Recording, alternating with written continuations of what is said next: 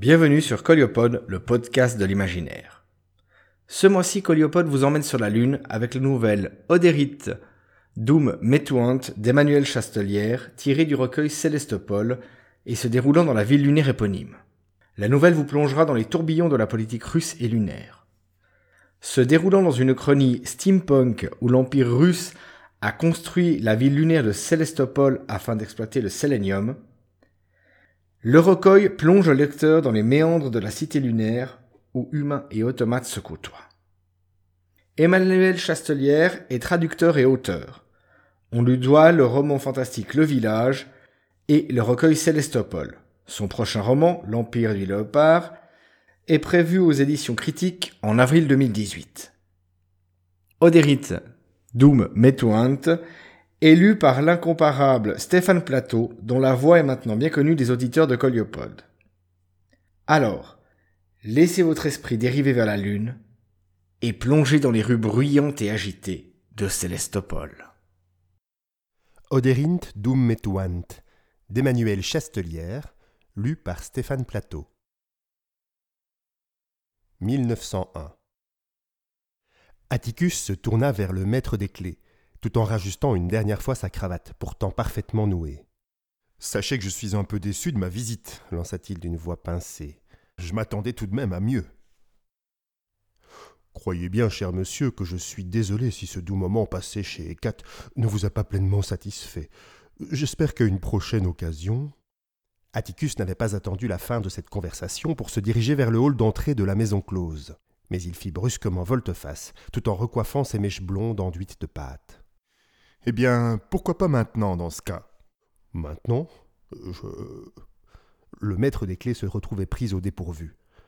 La fréquentation de l'établissement était si prisée que l'automate avec qui ce client venait de passer une demi-heure était certainement déjà réservé pour le suivant, car chez Ecat, il y avait toujours un client suivant, nuit après nuit. Euh, je vais voir ce que je peux faire, monsieur. Puis-je vous inviter à patienter un moment dans le boudoir rouge? Non, répondit Atticus avec un grand sourire. En fait, je crois que je vais plutôt aller faire un tour sur votre terrasse. Vous avez bien une terrasse, n'est-ce pas? C'est ce que m'a dit la petite tout à l'heure, quand j'ai passé la tête sur le balcon. J'ai envie de me dégourdir les jambes. Le maître des clés en resta quoi? Chez Hécate était connu pour son service aussi soigné que discret. Il n'avait pas l'habitude de voir les clients de la maison close se promener librement dans les couloirs de l'établissement et n'en faire qu'à leur tête. Mais comment refuser quelque chose à l'un des représentants fraîchement arrivés à Célestopole du consortium qui gérait l'exploitation du barrage de sélénium Les mains dans les poches, faussement désinvolte, ce dernier interpella d'ailleurs l'employé zélé.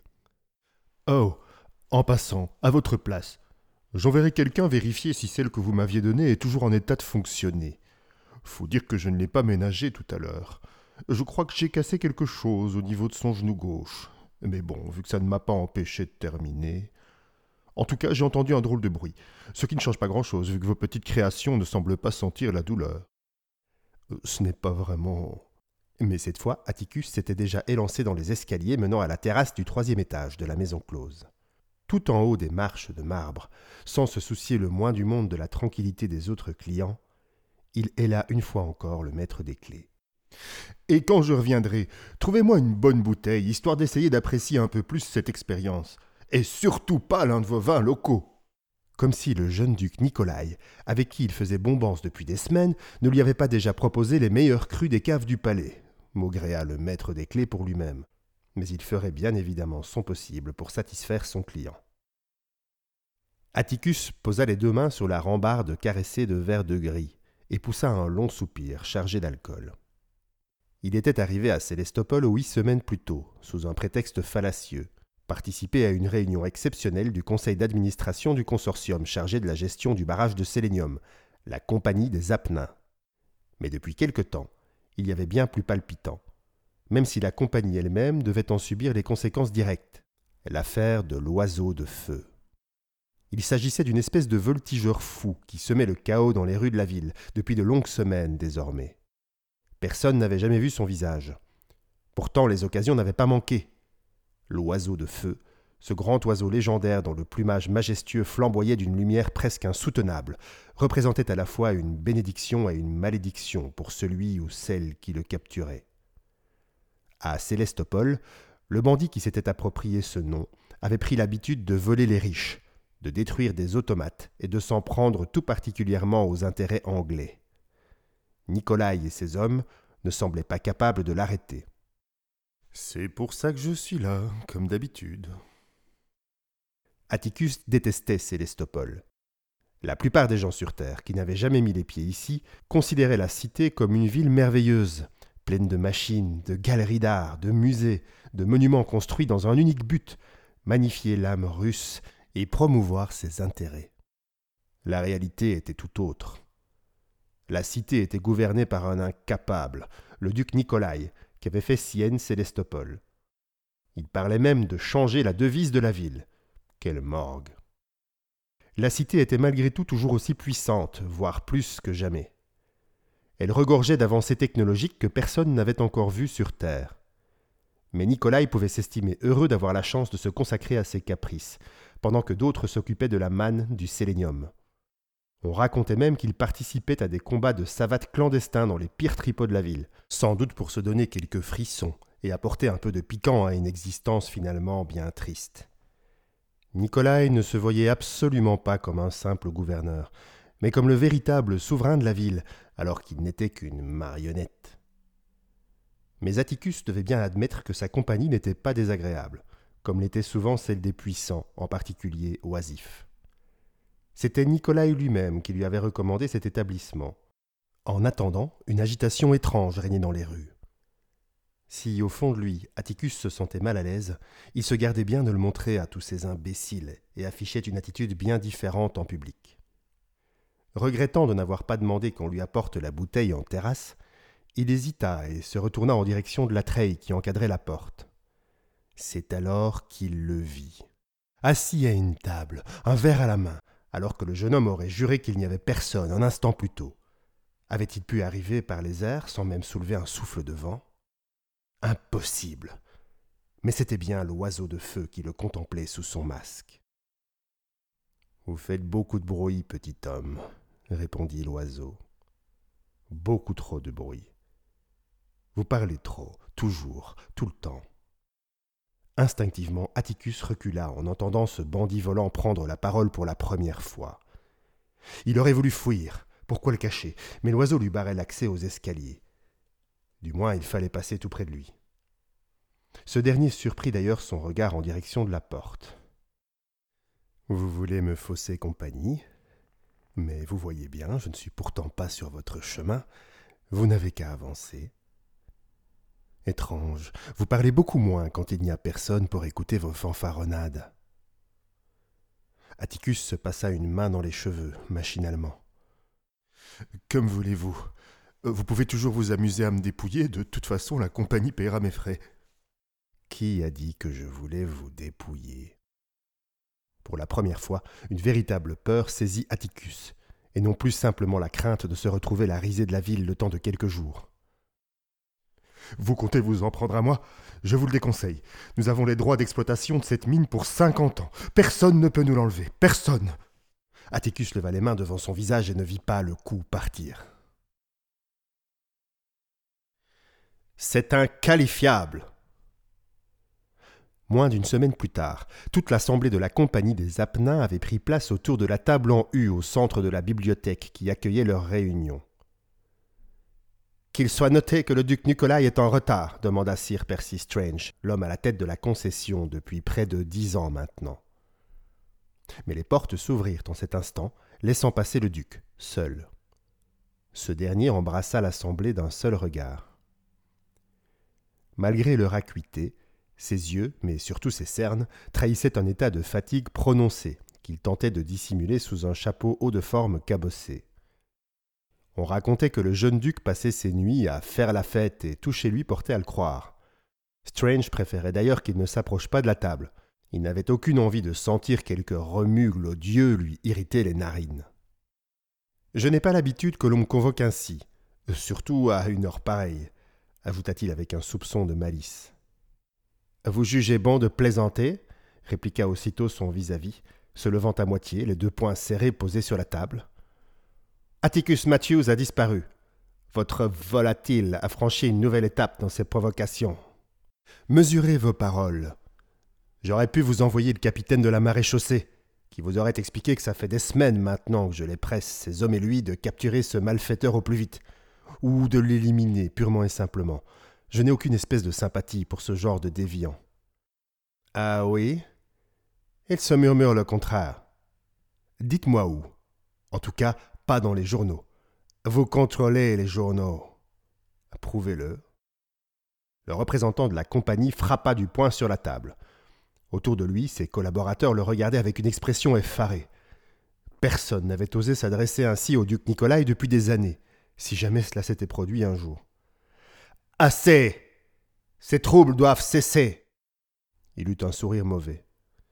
Vous n'avez pas voulu nous écouter, alors j'en ai appelé à l'impératrice. Vous avez beau prétendre le contraire, vous n'êtes pas tout-puissant, même dans cette cité. Le duc retira doucement son haut de forme. Qu'avez-vous donc fait? Oh, en fait, pour tout vous dire, je n'ai pas attendu la mort d'Atticus. J'ai anticipé en pariant malheureusement sur une escalade. Ils sont déjà en route, c'est trop tard. Vous allez être obligé de prendre cette affaire au sérieux.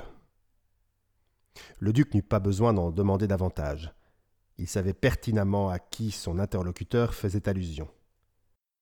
Et les Spitznez En personne. Un bataillon entier était déjà en route. On verra bien ce que cet Olybrius pourra faire contre eux une fois qu'ils seront lâchés dans la ville. Les forces d'élite de l'Empire étaient connues pour leur férocité, qui n'avait d'égal que leur efficacité. Leurs théâtres d'opération étaient nombreux, mais ils étaient également réputés pour se montrer particulièrement intraitables envers leurs ennemis, et ils estimaient que leur prestige leur valait tous les droits. Après tout, plus d'un siècle après leur création, ils n'avaient encore jamais connu la défaite.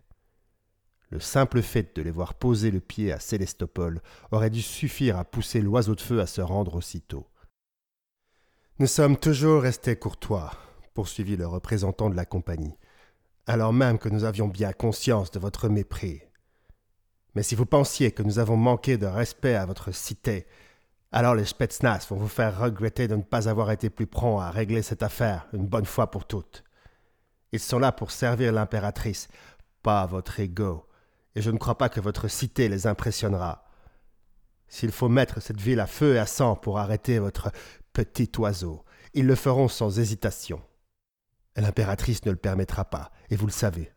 Célestopole est la vitrine de l'Empire. Le représentant de la compagnie fit signe à son scribe de poser sa plume.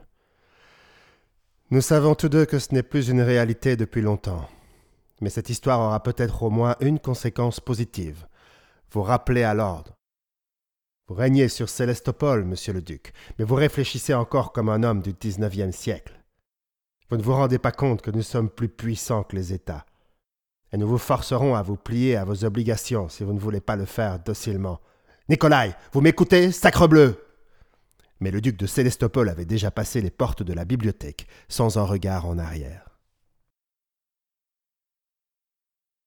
Nicolai se protégea d'une main les yeux, tout en affichant une moue contrariée. Il n'aimait pas qu'on le dérange en pleine partie de golf. Mais il était bien difficile d'ignorer le souffle de l'aile de faucon qui était en train de se poser à moins de quarante mètres du fairway du quinzième trou. Les deux pales s'inclinaient lentement pour revenir en position verticale, tandis que les deux ailes de l'appareil se rétractaient. Mais les hélices tournaient encore quand la porte principale s'ouvrit, laissant passer une silhouette en armure de combat. Cette dernière visiblement peu dérangé par le souffle soulevé par l'appareil, se dirigea droit vers le duc, qui s'apprêtait à exécuter un drive à flanc de colline. Jetant nonchalamment son club sur une épaule, il ignora son caddie apeuré et se tourna vers la jeune femme qui l'accompagnait. Paula chérie, ne vous inquiétez pas, je ne vous ferai pas attendre bien longtemps.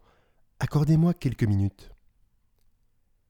La silhouette n'était plus qu'à dix mètres, et malgré la dizaine de kilos de métal qui dissimulait en grande partie son apparence, on pouvait aisément reconnaître la silhouette d'une jeune femme, sensiblement du même âge que le duc. Le haume de son armure mécanique s'ouvrit en deux, libérant son visage du menton jusqu'aux yeux. Duc Nicolai, lança-t-elle d'une voix aussi froide que le métal de l'épée d'apparat qu'elle arborait au côté. Comme vous n'avez pas daigné venir nous attendre au cosmodrome, me voici. Le visage du duc de Célestopole demeura impassible, mais ses pupilles se dilatèrent un instant. Anastasia, chère cousine, depuis combien de temps ne t'avais-je pas vue? Au moins trois ans, n'est-ce pas? Peut-être cinq? Visiblement, ce n'est pas pour ça que tu as jugé bon de venir me prévenir. Le gouverneur de Célestopole devrait être facile à trouver, sans avoir besoin de courir aux quatre coins de la ville.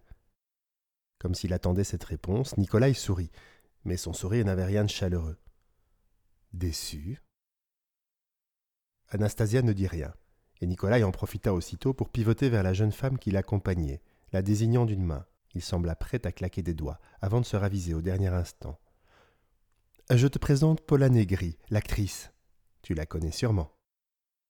Le regard d'Anastasia se déplaça lentement pour venir se river sur la jeune femme brune aux traits fins et au nez mutin, bien différente de la cousine du duc. Cela faisait des années maintenant que personne n'avait dit à Anastasia qu'elle était belle, et cela ne la dérangeait pas, ça ne la dérangeait plus. Elle n'avait pas de grands yeux clairs, pas de bouche aux lèvres rouges vifs, pas de fossettes rieuses. Je n'ai pas eu ce plaisir, se contenta-t-elle de répondre. Mes obligations ne me laissent guère le loisir de m'intéresser au cinématographe. Désolé. Mais ce n'est pas grave, dit l'actrice tout en se rapprochant de Nikolai. Chacun ses plaisirs. Votre cousin a eu la gentillesse de m'inviter à une partie de golf avec lui. Je n'ai pas l'habitude de cette discipline, mais je dois avouer qu'avec un professeur comme Nikolai, c'est follement amusant. Oh, tout est amusant pour Nikolai. Impossible de discerner la respiration d'Anastasia sous son armure, d'interpréter sa posture. Il y avait bien plus que du métal pour les séparer. Allons, ne sois pas chafouine. Que me vaut le plaisir de ta venue? intervint Nikolai. Tu es là pour me raconter une histoire. À moins que tu oublies ça aussi. Contrairement à ce que tu imagines, tu es bien trop vieux pour croire encore au conte. Tu sais très bien pourquoi j'ai été dépêché à Célestopole se contenta de répondre sa cousine, déterminée à ne pas hausser le ton contre lui, malgré la tension qui habitait chacun de ses mots. Si tu ne peux pas gouverner toi-même ta cité, alors nous reprendrons la main. Hum, c'est ce que vous cherchez depuis le début, ricana Nikolai. Ce n'est ni à toi ni à moi de juger les décisions de l'impératrice. Tu vois, Anastasia, ça a toujours été un problème entre nous. Tu as toujours été prête à jouer les chiens. Les lèvres de Nikolai s'étirèrent légèrement. Ouh, les chiennes La gifle d'Anastasia résonna si fort sur le green qu'un oiseau endormi dans un bosquet de mélèzes s'envola en piaillant. Son écho métallique couvrit même le cri surpris de Paula, qui trébucha en se cachant derrière le caddie. Mais le duc avait à peine bougé. Un filet de sang coulait au coin de son œil gauche. Quelle violence murmura-t-il. On reconnaît bien là les manières de l'Empire. Tiens ta langue cracha la jeune femme, cédant enfin à ses provocations. Tout duc que tu sois, tu n'en restes pas moins le vassal de la tsarine. Tu lui dois le respect. Ou, si vous aviez voulu m'éliminer, vous l'auriez déjà fait. Mais ça ferait bien trop de bruit, n'est-ce pas? Le visage d'Anastasia était redevenu de marbre, ne trahissant plus aucune expression. L'actrice, recouvrant ses esprits ou faisant la démonstration de ses talents, s'était précipitée au bras du duc, lui caressant la joue droite d'une main gantée tout en lui baisant doucement la gauche. Je suis simplement venu t'informer que mes hommes et moi, nous prenons désormais le commandement des défenses de la ville. Nous nous installerons dans la forteresse Saint-Paul. Il ne sera pas dit qu'un homme seul mettra le fleuron de l'Empire à genoux. Puisque tu ne veux pas agir, je rétablirai l'ordre à ta place. Un grand bien te fasse.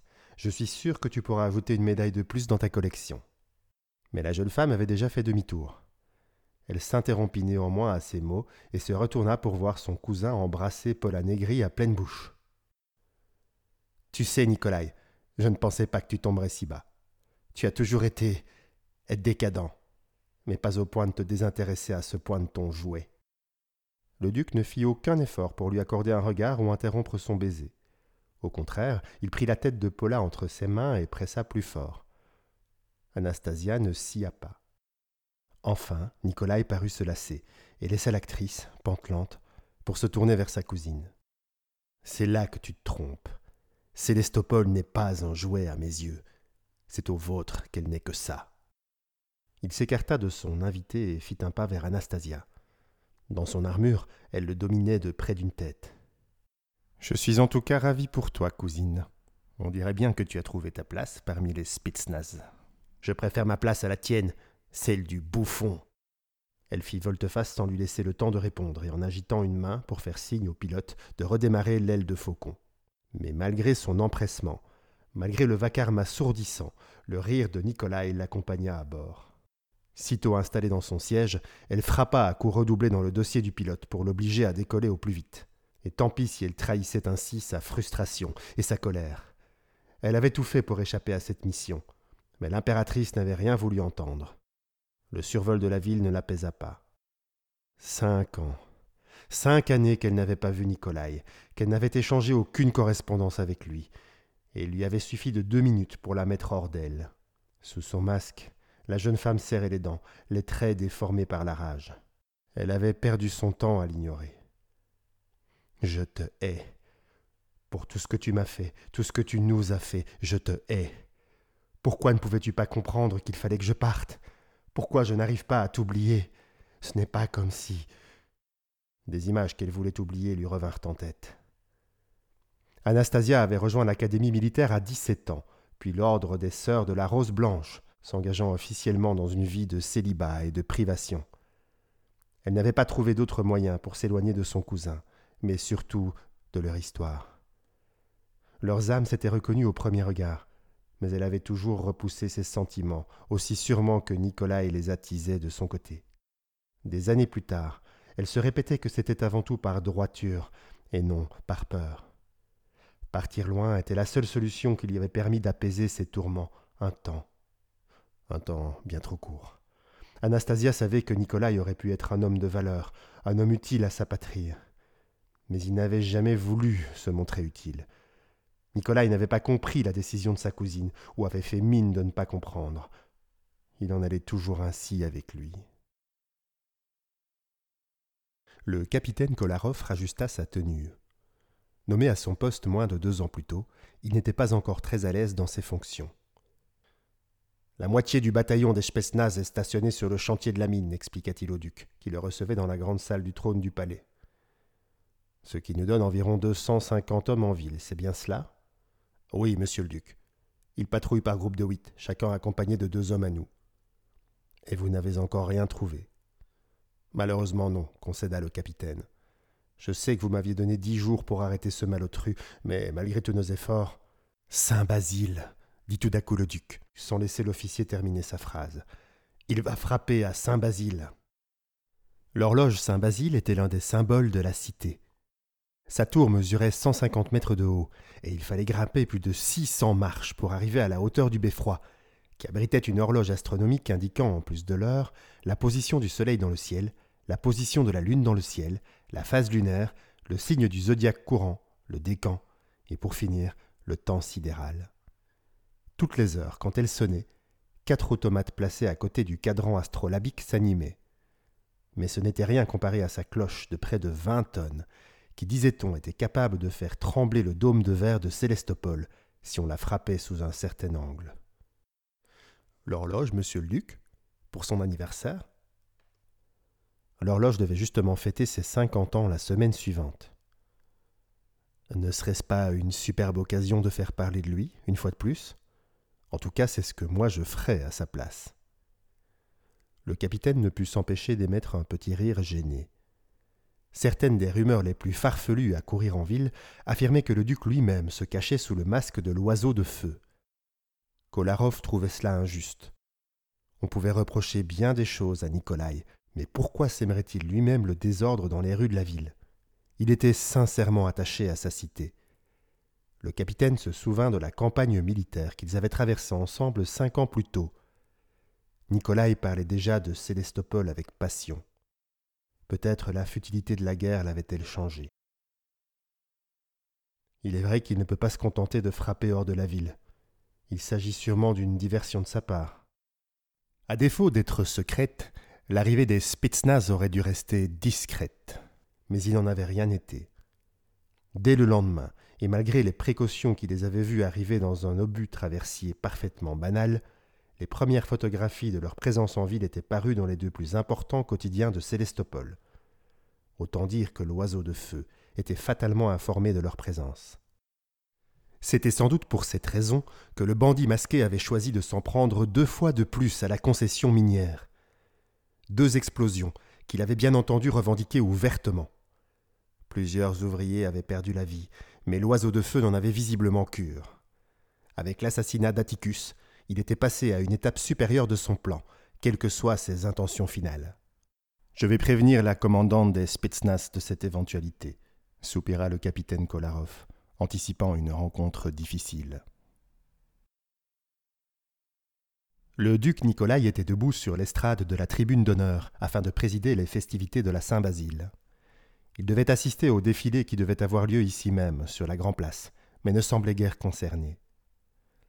De l'autre côté de la place se dressait l'horloge vers laquelle convergeaient tous les regards. Parmi les invités, la tension était palpable. Tous s'attendaient à ce que l'oiseau de feu tente un coup d'éclat aujourd'hui. Le duc n'était pas le seul à nourrir cette intuition. D'ailleurs, la commandante des forces spéciales avait vertement rabroué le capitaine Kolarov, lui expliquant qu'il s'agissait d'une éventualité tout ce qu'il y avait de plus logique et par conséquent prévisible. Mais il ne fallait pas que la nervosité des forces de police se révèle palpable. Nicolas y avait mollement protesté quand les Spitznaz avaient décidé d'exclure la maréchaussée de cette opération. Mais le capitaine Kolarov lui-même ne semblait de toute façon pas particulièrement enthousiaste à l'idée d'investir la tour. Les forces de police de la ville devaient se contenter de surveiller les citoyens rangés derrière les barrières. Les forces spéciales venues de Moscou étaient donc les seules à occuper Saint-Basile, en dehors des automates qui remplaçaient depuis quelques semaines les employés humains du monument. L'une des nouvelles lubies du duc, l'un des seuls domaines où on le laissait agir comme bon lui semblait, lui, le passionné de science. Ils exécutaient leurs tâches dédiées sans hésiter, comme s'il s'agissait pour eux d'une journée parfaitement ordinaire. Des patrouilles volantes à bordel de faucons évoluaient même autour de l'horloge, à hauteur de ses aiguilles. Nikolai n'avait pas goûté cette démonstration de force, arguant que Célestopol n'était ni en quarantaine, ni en état de siège. Mais Moscou lui avait répondu de façon cinglante. Non seulement les Spitsnaz ne se cachaient pas, mais ils arboraient leur tenue d'apparat. Le visage des soldats était dissimulé pour l'occasion derrière un voile de mailles d'acier aux allures de toile d'araignée qui leur protégeait également le cou. Ils arpentaient la place à pas cadencés, jamais très loin des barrières qui retenaient un public présent en masse. Les habitants de Célestopol avaient l'habitude des festivités, du moins ceux qui pouvaient en profiter, mais cette Saint-Basile promettait d'être singulière. Nombre d'entre eux, même s'ils ne l'auraient jamais avoué, étaient venus ce matin afin de voir de leurs yeux si l'oiseau de feu allait oser apparaître devant des centaines d'ennemis, ou bien si ces fanfaronnades étaient avant tout destinées à préparer une prochaine attaque à l'autre bout de la ville. Chère cousine, fit Nikolai en voyant la colonelle des Spitznaz monter les marches le séparant de lui. Tout est prêt? Tu crois que l'oiseau de feu va tomber entre tes griffes? Il faut avouer que c'est un sort peu enviable. Je me souviens de toi professant tout le contraire, répondit la jeune femme d'une voix étouffée par sa côte de maille. À travers l'acier, son regard aussi bleu que celui du duc était pareil au granit. Je compte bien me montrer sans pitié, Nikolai. Je ne suis pas arrivé au rang qui est le mien aujourd'hui en accordant des faveurs à quiconque, et il est hors de question que je commence. Je ne sais pas si tu es de mèche avec cet oiseau, ou si simplement cela t'amuse de le voir souffler sur les braises parce que tu t'ennuies trop. Mais quoi qu'il arrive, nous l'arrêterons. Je le tuerai moi-même s'il le faut. Nikolai soutint son regard tout en faisant passer sa canne d'ivoire d'une main à l'autre. Je n'en attends pas moins de toi. Je sais que tu sers l'impératrice avec honneur et tu devrais en faire de même. Sans ajouter un mot, la commandante des Spitznaz lui tourna le dos, une main sur le pommeau de son épée d'apparat. Nicolas la regarda descendre les marches, puis traverser la place, ses hommes se rangeant dans son sillage avec une discipline parfaitement maîtrisée. Il détourna finalement les yeux pour contempler l'horloge Saint-Basile, comme s'il ne lui faisait pas confiance. Il prit ensuite sa montre à gousset, qui lui confirma que l'imposante horloge disait vrai. Midi allait bientôt sonner. Ce n'était pas une erreur. La cérémonie devait alors débuter avec faste et verve, malgré le bourdonnement sourd des engins volants, qui couvriraient les notes de toute fanfare, écrasant la place sous une chape de plomb invisible et pourtant presque palpable.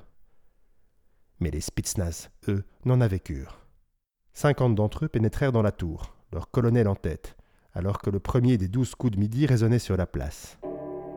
La cloche de Saint-Basile, à tout le moins, se révélaient capables de couvrir le bruit de leurs semelles de fer et de leurs engins volants. Mais elle n'était pas la seule. Les cris de la foule réussirent le même prodige quand les spectateurs remarquèrent la silhouette soudain visible sur le beffroi, cap au vent. L'oiseau de feu venait de faire son apparition, et le duc Nikolai sut qu'il allait devoir agir. Anastasia entendit les cris résonner tout en haut des marches. Il est là C'est l'oiseau de feu La commandante des Spitsnaz ne perdit pas un instant et fit signe à ses hommes de la suivre. Barrez-lui la route, empêchez-le de s'enfuir. Il veut sûrement s'en prendre à la cloche. Le beffroi avait été inspecté de fond en comble et aucune charge explosive n'avait été retrouvée sur place. Mais l'oiseau pouvait très bien avoir choisi de la poser lui-même juste avant de l'activer. Il semblait prêt à tout et de plus en plus téméraire. Anastasia se demanda comment il avait pu réussir une telle entrée, alors que la tour grouillait de soldats surentraînés. Le beffroi lui-même devait en compter à lui seul au moins deux dizaines. Tous les autres membres des forces spéciales postés dans la tour d'horloge avaient déjà dû rejoindre leurs camarades, car Anastasia ne croisa personne. Une pluie de cris s'abattit sur eux. On se battait bel et bien au sommet de la tour. Plus vite lança-t-elle à ses hommes. Encore deux étages, puis un seul. Une fois parvenue sur l'ultime palier précédant une dernière volée de marche, la jeune femme ralentit brusquement le pas. Non pas car elle était à bout de souffle ou rattrapée par la prudence. Derrière elle, les soldats qui l'accompagnaient l'imitèrent. Les Spitsnaz étaient connus pour leur brutalité, mais aussi leur bravoure. Et pour la première fois, Certains parmi eux sentirent leur résolution irrémédiablement vaciller, rattrapés par un sentiment diffus, aussi sourd qu'implacable, la peur. Un ruisseau de sang dévalait les marches, venant maintenant lécher les bottes d'Anastasia de ses caresses cramoisies. Polkovnika. Anastasia ne se retourna pas, mais laissa son regard remonter les marches. L'oiseau de feu l'attendait tout en haut, à l'ombre de la cloche, entouré d'une quarantaine de cadavres, les soldats d'élite d'Anastasia. Pas un n'avait survécu. Comment cette créature monstrueuse avait-elle pu en venir à bout? Mais l'oiseau de feu n'était pas seul. Une centaine de silhouettes l'entouraient en silence, immobiles. Aucune d'entre elles ne chercha à l'arrêter. Des automates. Tous les automates de la tour étaient réunis là. La jeune femme plissa les yeux. Non, ces machines n'avaient rien à voir avec celles qui accueillaient d'ordinaire les visiteurs de Saint-Basile, tout comme elles n'avaient rien à voir avec de simples engins de chantier. Quelques heures plus tôt, les Spitsnaz, concentrés sur l'inspection de la tour, ne leur avaient pas prêté attention. Et pourquoi l'auraient-ils fait? Ce matin encore, ces automates portaient une livrée de velours gris tout à fait ordinaire, dont ils s'étaient désormais débarrassés. Leurs plastrons de cuivre, bien visibles à présent, brillaient de mille feux à la lueur des lampes électriques à l'éclat cru. Ces automates n'étaient autres que des soldats. Au centre de cette assemblée, au cœur du massacre, le visage masqué de l'oiseau de feu l'observait, avec d'énormes yeux aux innombrables facettes, évoquant non pas ceux d'un oiseau de proie, mais bien d'un insecte volant. Anastasia devait bien l'avouer. Même si Nicolas s'était tenu à ses côtés en tribune officielle, elle s'attendait à découvrir son regard bleu sous ce masque riveté d'or assis dans un fauteuil aux allures de trône de pacotille, les poings serrés, le voltigeur avait déployé ses ailes, tandis que ses yeux s'illuminaient d'une flamme sombre. Anastasia plissa les yeux. Elle avait fait erreur. Les doigts gantés de noir de l'oiseau n'étaient pas serrés sous le coup de la colère, mais raidis dans la mort. Au nom de l'impératrice commença Anastasia tandis que ses hommes prenaient position derrière elle, prêts à faire feu. Elle n'eut pas le temps de poursuivre. Les automates assemblés derrière l'oiseau lui répondirent sans attendre, d'une seule et même voix aux accents métalliques. Pour Célestopol Un nuage de fumée s'échappa du beffroi. Le capitaine Kolarov, secondé par une poignée d'hommes en qui il avait toute confiance, avait été parmi les premiers à pénétrer dans la tour, après l'explosion qui avait ébranlé le beffroi. Constatant qu'il était impossible de retenir le duc, qui avait aussitôt voulu se précipiter à l'intérieur à la poursuite de sa cousine, il avait tenu à l'accompagner. Au fil des étages, Kolarov avait senti grandir son écœurement et son désarroi. Les forces spéciales avaient manifestement vendu chèrement leur peau, mais l'oiseau de feu avait livré un ultime combat à la hauteur de sa légende. Comme dans un conte, il avait lui-même disparu dans une tempête de flammes, emportant avec lui tous les automates de la tour. Selon ses premières constatations, les cylindres perforés de leur cerveau stochastique s'étaient mis à tourner bien trop vite, et ils s'étaient tous effondrés un peu partout, tels des pantins désarticulés privés de leurs marionnettistes. L'oiseau de feu, lui, avait sans doute décidé de sauter la vie une fois acculé, espérant emporter la cloche de Saint-Basile avec lui. Mais la tour d'horloge avait résisté, à l'image de la cité. Qui aurait pu croire que sous le masque de l'oiseau se cachait Atticus Matthews Si ses brûlures et ses cloques le rendaient difficile à identifier, il n'y avait aucun doute à avoir sur l'identité du voltigeur. Le membre du conseil de la Compagnie des Apnins avait manifestement voulu nourrir les tensions entre Moscou et Sélestopol, en donnant l'impression que les intérêts de l'Angleterre étaient menacés, et le jeune duc incompétent. Quelle stupéfaction. Il serait bien difficile de garder pour eux une telle nouvelle. Kolarov avait pourtant du mal à croire que tout cela soit terminé. Plus de 150 membres des Spitsnaz avaient perdu la vie en une poignée de minutes. Dehors, les ailes de faucon s'étaient tues et la maréchaussée avait dispersé la foule. Il régnait un silence lugubre sur la grande place. Sitôt le beffroi atteint, le duc s'était précipité vers sa cousine. Si elle était encore vivante, elle ne survivrait pas à ses blessures. La jeune femme s'était retrouvée en première ligne. Fou de chagrin, il s'était mis à hurler qu'on les laisse seuls. Touché une fois de plus par le souvenir de leur camaraderie passée, le capitaine avait accepté de laisser Nikolai en tête à tête avec la colonelle. La plupart des habitants de Sélestopol trouvaient la garde incompétente, mais tout le monde ou presque appréciait Kolarov, jugé trop charitable, trop humain pour occuper la fonction de capitaine. Aboyant des ordres pour la première fois depuis longtemps, il demanda à ses hommes de reculer afin de laisser un peu d'intimité au duc. Ils redescendirent même d'un étage pour lui permettre de dire au revoir en paix à sa cousine. C'était peut-être une pensée bien peu charitable pour le coup, mais Kolarov espérait que cette mort fasse ouvrir les yeux au jeune duc. Avec un peu de chance, il se montrerait digne de sa cousine. Une ombre se pencha sur Anastasia. Nikolai. Le duc s'était agenouillé près de sa cousine agonisante, passant doucement une main derrière sa nuque. Ne bouge plus, Anna. Lentement, la jeune femme tendit une main vers lui. Elle voulut refermer ses doigts tremblants sur sa gorge, mais elle n'en avait plus la force. Ne bouge plus, répéta le duc de Célestopol. Oh Anna, je suis désolé. J'espérais qu'un autre dénouement s'offre à nous. La jeune femme rassembla toute sa rage pour ne pas bafouiller. Pourquoi? Nicolas soupira en levant les yeux sur les aiguilles de Saint-Basile. C'est si tristement simple. Il baissa de nouveau la tête pour croiser le regard plein de larmes de sa cousine. Célestopol est ma cité. Il serait grand temps que mère le comprenne. Vous avez cru que me nommer gouverneur de cette province serait un piège, un cul-de-sac. Mais ce fut tout le contraire. Jamais, jamais tu n'obtiendras. Nicolas la laissa retomber sans ménagement, tête la première contre le marbre. Anastasia fut prise de vertige et serra les dents pour ne pas vomir. Elle ne lui ferait pas ce plaisir. J'ai déjà obtenu ce que je voulais, reprit le duc. Demain, il sera révélé que l'oiseau était en réalité un agent, à la solde de nos ennemis, chargé d'attaquer leurs propres intérêts pour semer le trouble. Les négociations avec l'Angleterre vont être rompues. Je vais devoir prendre le contrôle de la mine et du barrage, après avoir exproprié le consortium. Strange était directement impliqué dans cette triste affaire, tu t'en doutes. Et pour couronner le tout, il inspira profondément en fermant les yeux. Les célèbres Spitznaz ont connu leur première défaite, une défaite cuisante. Incapable de continuer à répliquer, Anastasia se contenta de faire non de la tête. Autour d'elle, l'ombre se faisait de plus en plus grande. Peu importe que l'on me croie ou non à Moscou.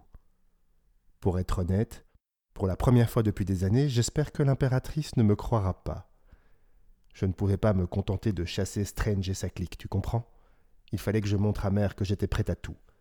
C'est à elle que je m'adresse. J'ai la population de Célestopol derrière moi. Elle va s'unir un peu plus sous ma bannière. J'ai l'argent, j'ai l'énergie, mais je ne veux pas d'une guerre. Laissez-moi régner sur la lune. Il poussa un petit gloussement moqueur. Je vous accorde la terre avec grand plaisir. D'une main tremblante de rage plutôt que de douleur, la jeune femme parvint à saisir sa lame de Kisliar et tenta aussitôt de l'enfoncer dans le flanc de Nikolai. Elle se battrait jusqu'à son dernier souffle. Encore une chose qu'il avait tant aimée chez elle, cette fougue, cette passion dévorante qui l'habitait, qui sublimait sa chair et son sang. Mais pas aujourd'hui. La pointe du couteau s'arrêta à un cheveu de ce dernier, comme si une force invisible avait ralenti les gestes d'Anastasia au point d'immobiliser la lame à l'ultime seconde. Du calme, Anna. C'est inutile maintenant. Essaye de respirer lentement. Mais la jeune femme ne l'écoutait pas. Elle ne l'avait jamais fait par le passé, et Nikolai se doutait bien qu'elle ne commencerait pas aussi tardivement. Elle se débattait encore, cherchant à se redresser tant bien que mal sur un coude, mais elle avait déjà perdu beaucoup de sang et glissa. Le duc de Célestopol vacilla un instant lui aussi, en sentant sa vue se brouiller. Non, il ne voulait pas être contraint de mettre lui-même un terme à ses jours, pas de sa main. Il n'avait jamais réussi à l'aimer comme elle l'aurait mérité, assez pour qu'elle n'ait plus peur de défier l'impératrice et l'ordre établi. Elle avait peur à nouveau. Nicolas le sentait, et comme toujours, il était incapable de se montrer à la hauteur des attentes de la jeune femme. Le couteau retomba sur les dalles de pierre avec un écho métallique beaucoup trop vif dans le silence qui avait envahi la tour d'horloge. Comme foudroyé, Nikolai, le regard dans le vide, sursauta quand Anastasia posa une main tremblante sur sa joue droite pour sécher les larmes du duc qui couraient librement. Il ne s'était pas rendu compte qu'il pleurait. Oh, Koschei, Koschei, souffla sa cousine, où se cache ta mort? Tu ne pourras pas lui échapper. Ta vie sera aussi longue que triste. Sans toi, ma vie l'était déjà. Avec elle, il avait enfin pu se montrer honnête. Mais il était hors de question pour Nicolas d'éveiller le moindre soupçon concernant son implication. Aux yeux de tous, à Célestopol comme ailleurs, il allait prendre en main les rênes de la cité, et ses nouvelles responsabilités lui donneraient enfin de quoi assumer pleinement son rang. D'ici deux ou trois ans, tout le monde aurait oublié l'oiseau de feu, sans même parler d'Anastasia. Il quitta la tour, pressé de faire arrêter Strange et les autres représentants de la compagnie des Apnins. Atticus pourrissait dans son costume depuis des jours maintenant, bien caché dans les scarpes de la tour. Nicolas y revoyait encore son visage quand il s'était dévoilé sur la terrasse de la maison close. Les télégrammes à destination de Moscou étaient déjà prêts, rédigés la veille. Nicolas n'avait pas conversé avec la tsarine depuis des années, mais il n'avait plus qu'une hâte, lui jeter sa douleur au visage et se repaître de ses réactions. Il tenait à lui apprendre lui-même la mort d'Anastasia. Il le devait bien à sa mère. Célestopol était désormais sienne, mais ce constat ne l'apaisait pas, bien au contraire. En apparence, la cité lunaire conserverait des liens étroits avec la Russie. Les apparences avaient toujours énormément compté pour Nikolai. Qui sait, c'était peut-être un trait de caractère familial, songea-t-il avec un sourire mauvais.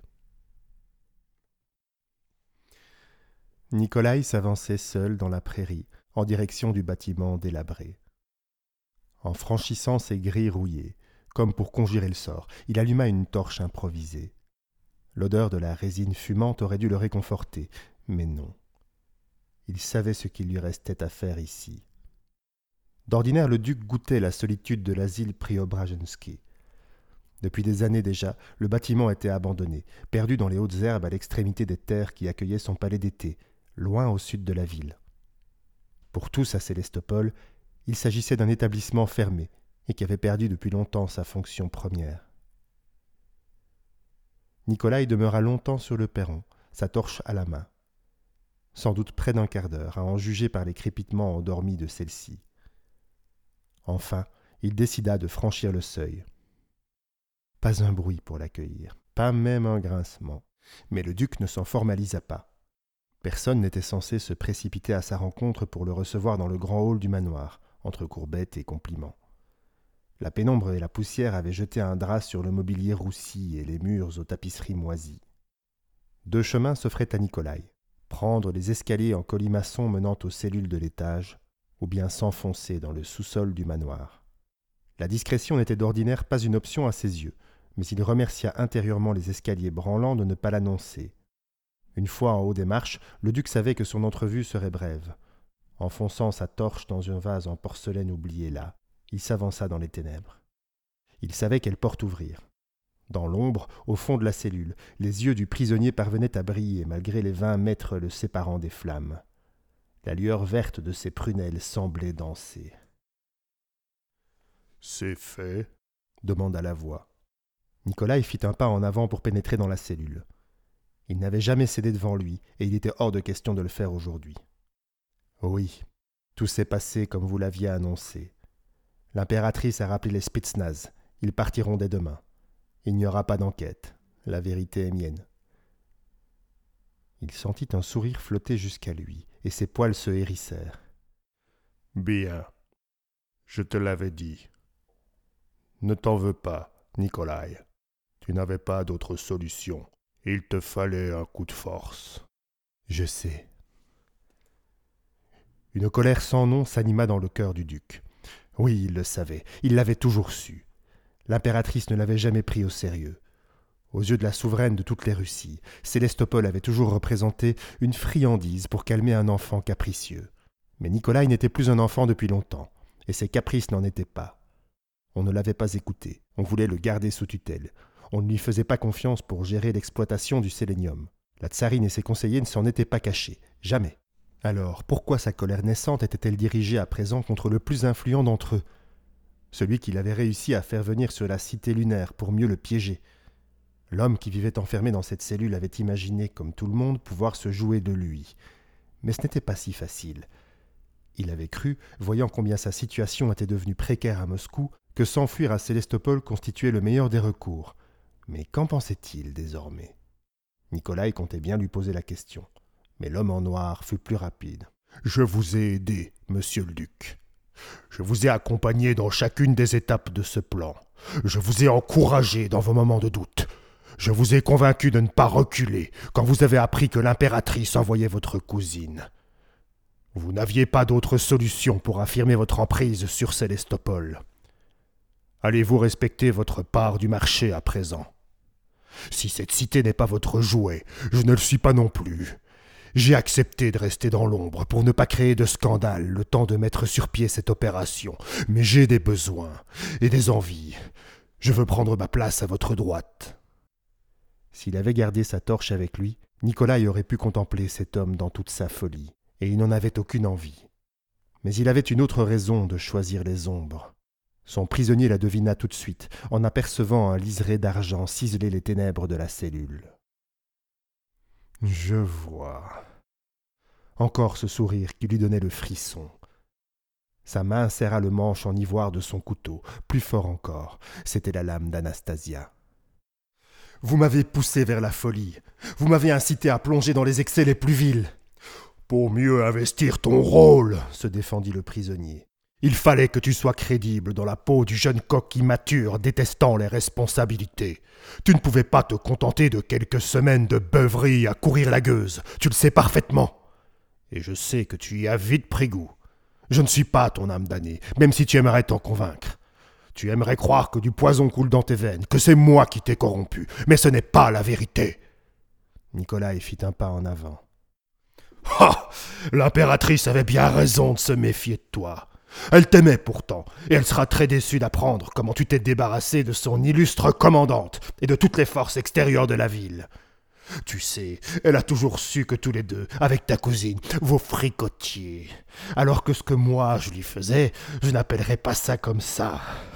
Cette fois, il éclata d'un rire sonore qui résonna jusqu'au bout du couloir, emportant les restes de raison de Nikolai. Le duc se figea. Qu'est-ce que tu as dit? Tu m'as très bien compris. Il fallait bien que cette brave Anastasia soit un peu dérangée pour coucher avec son propre cousin, non? Je veux bien admettre que j'y suis sans aucun doute pour quelque chose. Mais que veux-tu, les petites filles, moi? Nikolai lâcha le couteau sitôt sa lame plantée dans le cou de son prisonnier. Ses doigts écartés tremblèrent encore longtemps après les derniers soubresauts du couteau. Nicolas n'avait pas une goutte de sang sur lui, mais la riposte du conseiller le frappa au cœur. C'est bien. Tu as fait ce qu'il fallait, là encore. Je ne pouvais pas rester en vie si tu veux avoir une chance de gouverner Célestopol en toute indépendance. Si j'étais réapparu au grand jour, tout le monde aurait fait le lien entre ma présence ici et les événements de cette journée. Jamais la tsarine ne t'aurait laissé en paix. Alors, vous avez menti Pour Anastasia Nikolai devait employer toute sa volonté pour ne pas reculer, pour maîtriser un tant soit peu sa voix. Depuis combien de temps dissimulait-il ses émotions sous cette posture factice de dandy décérébré? Répondez-moi, Grigori Répondez-moi Mais les ténèbres s'étaient déjà refermées sur son cadavre, emportant ses secrets avec lui. Le silence se fit dans l'amphithéâtre, les murmures refluant de rang en rang. La nouvelle de la mort de la cousine du duc avait bouleversé le public. Il avait fallu que les invincibles Spetsnaz de l'impératrice connaissent la première défaite de leur histoire ici, à Célestopol. On racontait déjà que la police avait retrouvé moult documents compromettants dans les bureaux de la compagnie des Apnins, que les Anglais avaient trahi leur accord avec la mère patrie. Le jeune duc pourrait-il faire face, lui qui semblait si peu concerné par la politique, lui dont les nuits de débauche étaient déjà le sujet de mille anecdotes à Célestopol Toute l'assemblée, sans exception, se tourna vers le duc, apparu en haut des marches de l'allée centrale. Lui seul ne portait pas de masque ce soir. Qu'il me haïsse, pourvu qu'il me craigne. Le jeune duc avait toujours aimé cette citation. La pièce aurait déjà dû commencer près d'une heure plus tôt. D'un geste de la main, il fit signe au chef d'orchestre et entreprit de descendre en direction de la scène, au lieu de rejoindre la corbeille. Il attendait cette représentation depuis longtemps, et tout le monde comptait sur sa présence. Pourquoi y renoncer ce soir? Nicolas y avait toujours aimé le baroque, Anastasia aussi. C'était sa cousine qui lui avait fait découvrir cette musique. Il ouvrit le petit carnet qu'il attendait sur son siège et relut trois fois l'intitulé de la pièce composée par François Couperin. Troisième leçon de ténèbres, à deux voix. Sans plus attendre, redoutant de lui déplaire, l'orchestre débuta. Ainsi se termine cet épisode de Coliopode. J'espère qu'il vous a plu. Je vous donne rendez-vous le mois prochain pour un nouvel épisode. Dans l'intervalle, n'hésitez pas à dire ce que vous pensez du podcast, d'en parler autour de vous et, si le cœur vous en dit, de devenir mécène sur Tipeee, de faire un don ou d'utiliser un des liens sponsorisés pour offrir ou vous offrir un petit quelque chose. Cela permet de pérenniser financièrement l'existence de Coliopod. Je vous retrouve le mois prochain pour un nouveau voyage dans les territoires de l'imaginaire.